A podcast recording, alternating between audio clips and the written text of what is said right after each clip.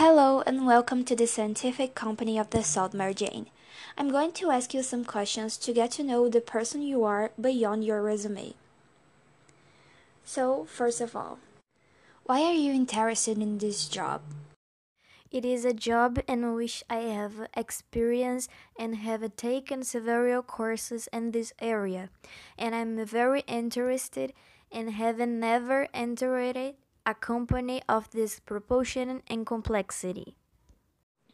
Oh, that sounds great. So you have a lot of experience in this area. That's what we are looking for.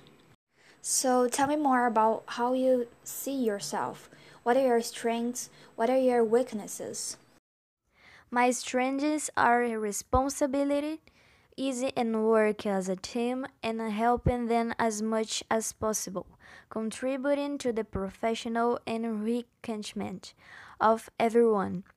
My weaknesses are wanting to solve problems as quickly as possible, becoming a bit immediate in the demands I make unto myself. Oh, that's fine. I can see your sincerity when you talk about it. So, why should we hire you? From a very young age, I have always been interested in this area of research, and I dedicate myself to investigations with a lot of commitment to do my job in the best way. I believe in profiling the position, and I hope to be able to assist in the development of the company with great dedication and responsibility. Okay, but Jane, I saw on your resume that you're still working on another company, and I really like to know why do you want to leave your current job? My current job also fits in the same professional area as the one offered by this company, but I always wanted and aspired to work in this company because of its proportion and visibility being as incredible and long awaited opportunity.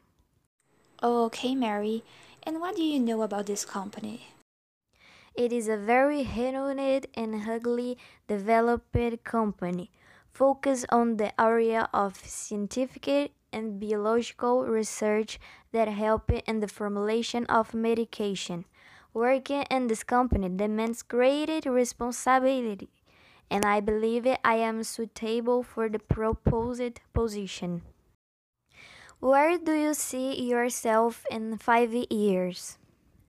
In five years, I intend to be working in this company without having to pay a great mint for my family, earning a great salary, and studying to complete my doctorate. What are your career goals? What are you looking for? I always try to surpass myself, not only in terms of company's goals, but also with my personal goals. So I dedicate myself to reaching the best possible level for that moment.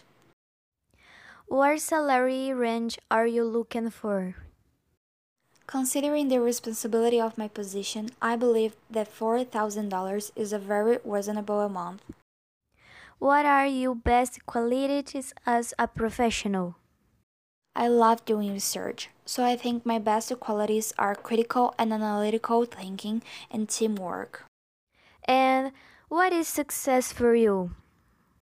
Success for me is being able to reach my goals and exceed them without difficulty, and to being able to reconcile my professional career and personal life. So, do you want to ask any question? Yes, do you have health insurance? Would it be for me and my husband? Yes, the health plan is included for you and your family. Well, we close your interview here, and the next few weeks we will call you to let you know the result. Thank you very much. Until another day.